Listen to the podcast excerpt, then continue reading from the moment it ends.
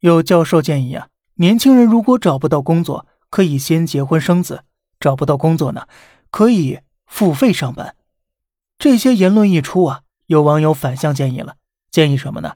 建议教授专家们三十五岁退休，而且六十岁之后再领退休金，这样呢就能很好的给毕业生们提供就业岗位了，还能节约国家资源。专家可以去开滴滴或者靠房租收入过日子。当然了。段子只是段子，但是最近几年呢，大家越来越发现了，这某些专家教授的言论呢，越来越不靠谱，越来越反常识、反智了。那么为什么会出现这种现象呢？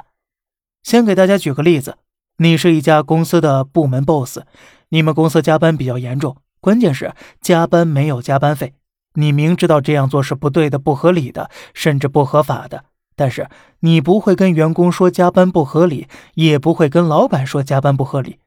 相反的，你会安慰员工说加班是光荣的，加班是年轻人奋斗的标志，加班是过上好日子的康庄大道，加班是福报啊！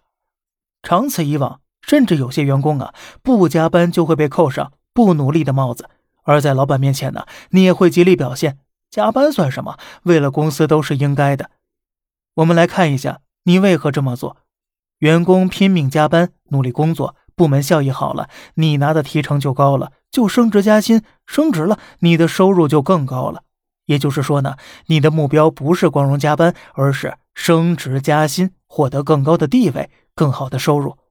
所以呢，你的所有行为都是为了做到更高的位置，拿到更丰厚的收入而服务的。更何况呢？加班的是员工，又不是你；升职的是你，而不是员工。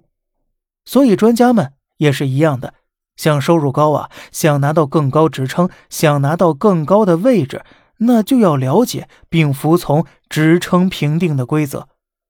不管是明理的还是暗里的，专业学术做得好，不如听话升职快。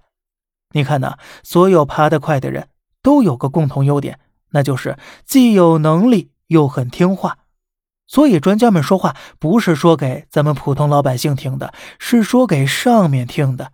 至于对不对呢？他并不在乎。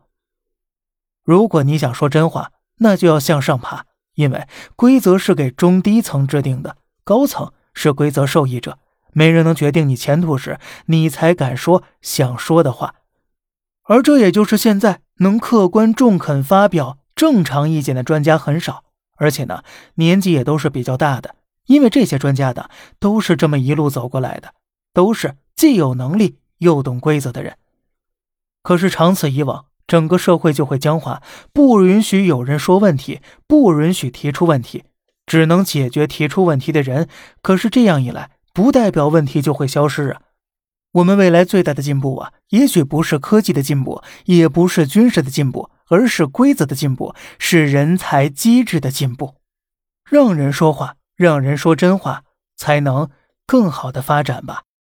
好了，这里是小胖侃大山，每天早上七点与你分享一些这世上发生的事儿，观点来自网络，咱们下期再见，拜拜。